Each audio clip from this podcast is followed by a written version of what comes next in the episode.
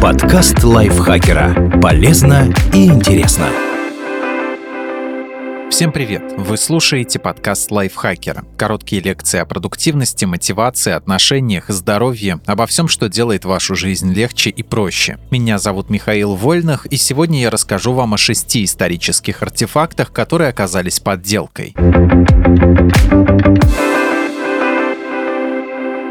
Пилдаунский человек.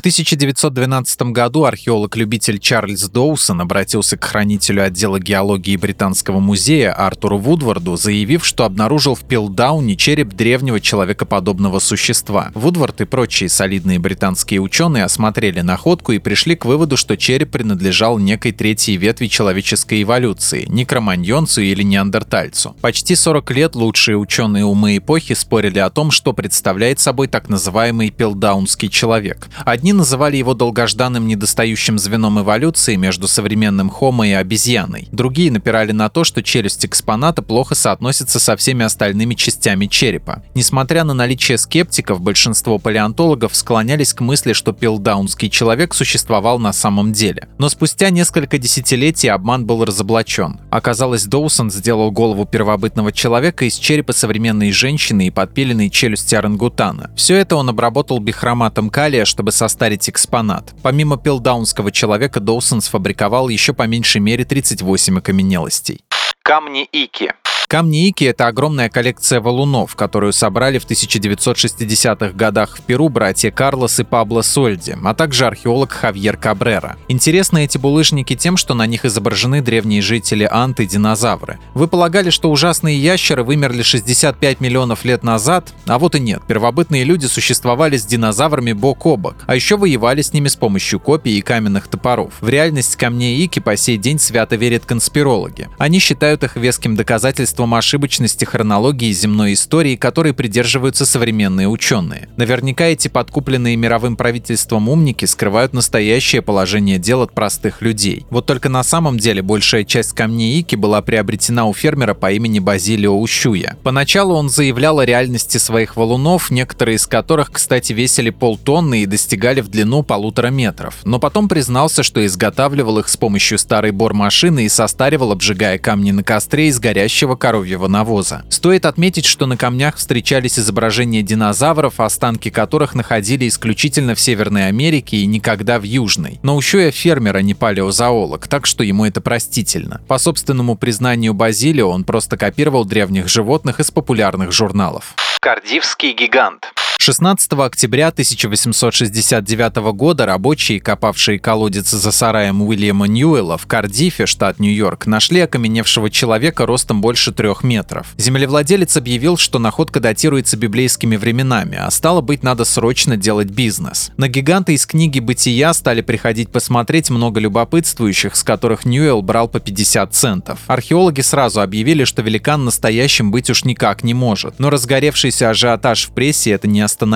Некоторые христианские проповедники даже стали отстаивать подлинность гиганта, ведь он представлял собой доказательство правдивости библейской хронологии. Спустя некоторое время великана продали группе предпринимателей за 23 тысячи долларов США. На сегодняшний момент это почти полмиллиона. И те стали показывать его за деньги на разных выставках по всей стране. Вот только через пару месяцев обман вскрылся. Оказалось, что гиганта изготовил из гипса нью-йоркский торговец табаком по имени Джордж Халл, двоюродный брат Уильяма Ньюэлла, с которым они сговорились провести американскую общественность. Хал был атеистом и поспорил с местным священником, что великанов, описанных в книге «Бытия», не существовало. Но убедить крепкого в вере противника ему не удалось. Тогда Джордж решил продемонстрировать миру доверчивость людей и подделал гиганта, а затем, дождавшись, пока слава о нем распространится по всей Америке, разоблачил собственный обман. 10 декабря 1869 года Хал официально признался прессе в том, что это он создатель кардивского гиганта шалость удалась. Кстати, один известный тогда шоумен Финиас Барнум попытался перекупить статую у ее новых владельцев, но не смог. А потому сделал копию гиганта и показывал ее в своем музее, уверяя, что его-то экспонат уж точно настоящий, а изготовленный халом мистификация. Барнум даже пытался доказать подлинность своего гиганта в суде, но, конечно, ему это не удалось.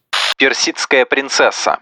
В октябре 2000 года в пакистанской провинции Белуджистан обнаружили мумию, как предполагалось, персидской принцессы. Надпись на золотой пластине на ее груди гласила, что это некая Радугуня, дочь персидского царя Ксеркса I из династии Ахименидов. Мумия была выставлена в Национальном музее Пакистана. Однако, как это нередко бывает, всю радость местным музейным рабочим испортили залетные американские ученые. Они обнаружили, что гробу, где хранилось тело, 250 лет, циновки под ним 5, а сама мумия всего 2 двухлетней давности. Кроме того, она была изготовлена неправильно, без соответствующего извлечения внутренностей, а на табличке у нее на груди была выгравирована не персидская форма имени дочери Ксеркса Вардегуна, а греческая Радугуна. Дальнейшее исследование тела показало, что это современная женщина возрастом 21-25 лет, убитая в 1996 году. Характер травм позволял предположить, что причиной смерти стало столкновение с автомобилем. По сей день неизвестно, кому пришла в голову идея превратить труп жертвы аварии в мумию. Возможно, это был такой оригинальный способ скрыть преступление.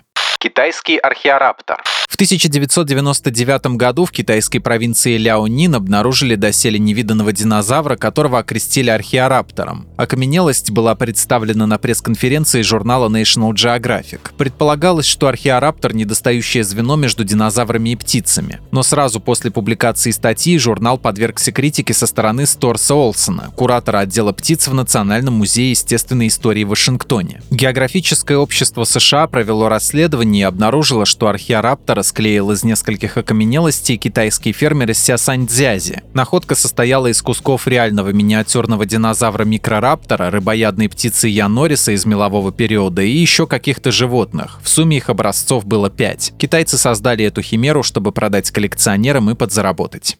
Вавилонокия.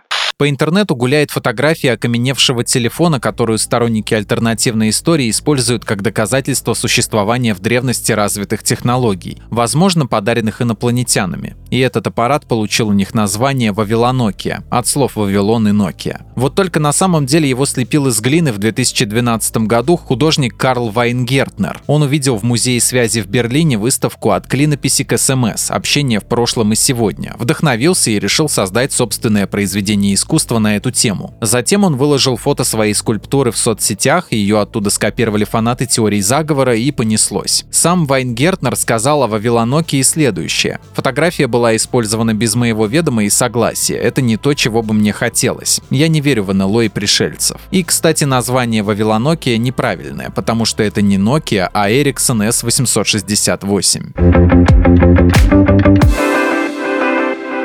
Спасибо Диме Сашко за эту статью. Подписывайтесь на подкаст Лайфхакера на всех платформах, чтобы не пропустить новые эпизоды. А еще слушайте наш подкаст «Ситуация Help». В нем Даша Бакина приглашает в гости людей, которые однажды попали в непростую ситуацию, но нашли из нее выход. На этом я с вами прощаюсь. Пока.